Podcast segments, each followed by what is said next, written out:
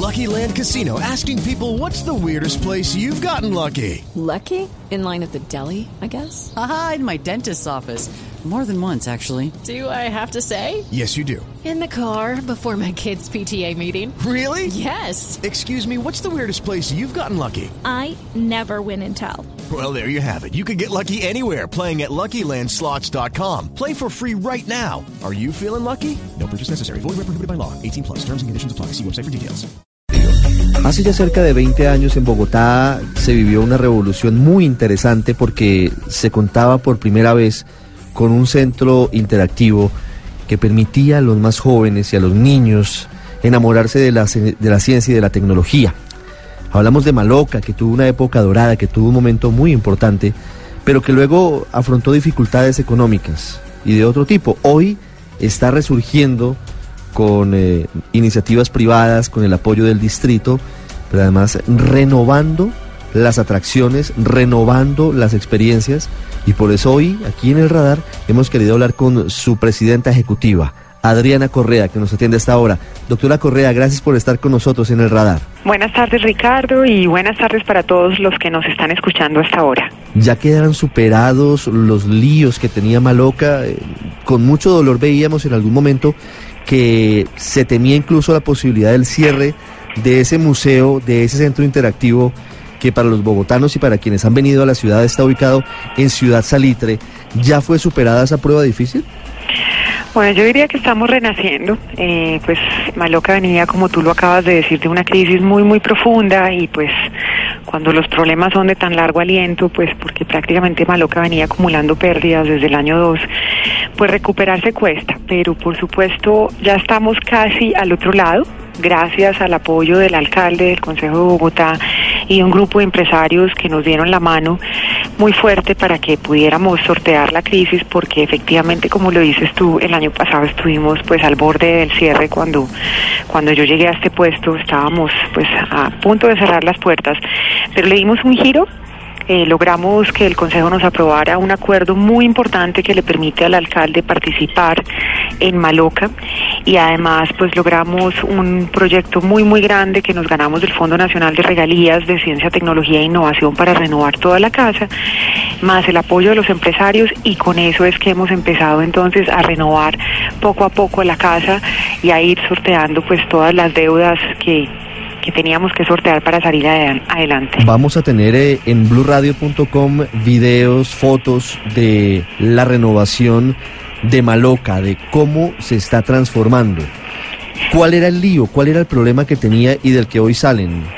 Pues yo pensaría que es muchos, ¿no? Uno cuando cuando llega inicialmente pues tiende a pensar, la hipótesis es que es una, que era un problema pues financiero, o sea, cuando llegué aquí había un pasivo acumulado muy muy grande de más de 9 mil millones de pesos, casi todas las acreencias vencidas.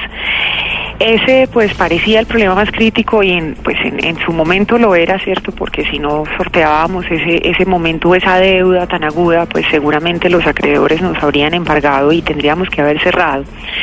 Pero efectivamente las preguntas son muchas. Hay otro que tenía que ver con las renovaciones, justamente es lo, de lo que tú estás hablando, cómo mantener el encanto de nuestros usuarios se hace pues muchos años no habíamos renovado las salas, no les habíamos dado una excusa a los visitantes para volver a visitarnos o pues si valga la redundancia. Y en ese sentido pues tenemos que renovarnos. Los museos de ciencia tienen más o menos unos ciclos de cada dos, tres años, tienen que ir renovando salas para mantener la atención del público.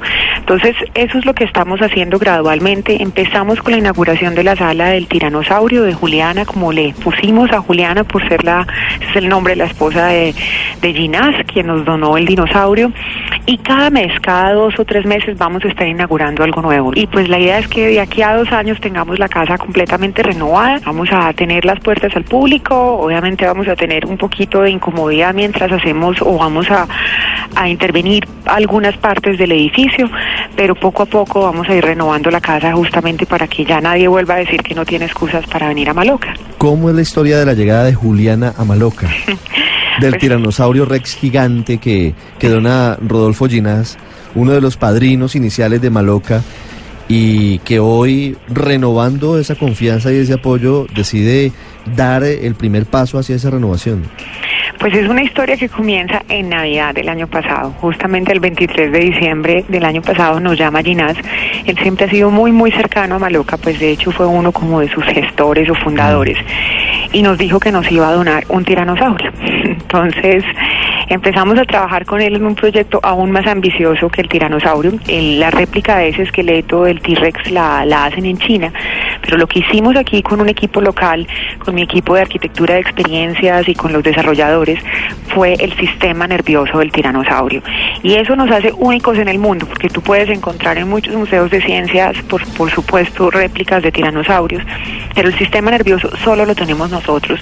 Y ese lo hicimos de la mano de Ginás. Entonces, la experiencia es maravillosa, pues porque no solamente ves el esqueleto que es gigantesco, pues de 11 metros por 4, sino que les contamos cuáles eran esas características que hacían tan especial el sistema nervioso del T-Rex y cómo hicieron para sobrevivir tanto tiempo en la Tierra.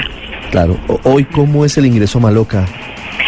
Pues tenemos el ingreso pues por taquilla, ¿cierto? Hay varias, eh, pues, digamos, posibilidades o precios pues en las, en las entradas, pero también gracias al acuerdo de la alcaldía pues y del Consejo de Bogotá hicimos un programa muy muy ambicioso de atención a población vulnerable porque sentimos que teníamos una deuda histórica con, con esta sociedad y con esta ciudad porque habíamos atendido muy poquita población vulnerable por taquilla.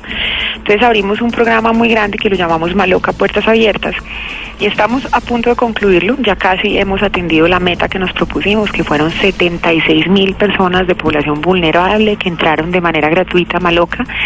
Eh, escogimos a los grupos o a estos grupos poblacionales con la Secretaría de Integración Social y con la Secretaría de Educación de Bogotá. Yo quiero hacer una última pregunta, doctora Correa. ¿Por qué es importante que un centro interactivo de ciencia y tecnología como Maloca siga vivo? ¿En qué cambia la experiencia de vida y de educación y de perspectiva cuando un niño y un joven tiene la posibilidad de, de estar en un sitio como estos?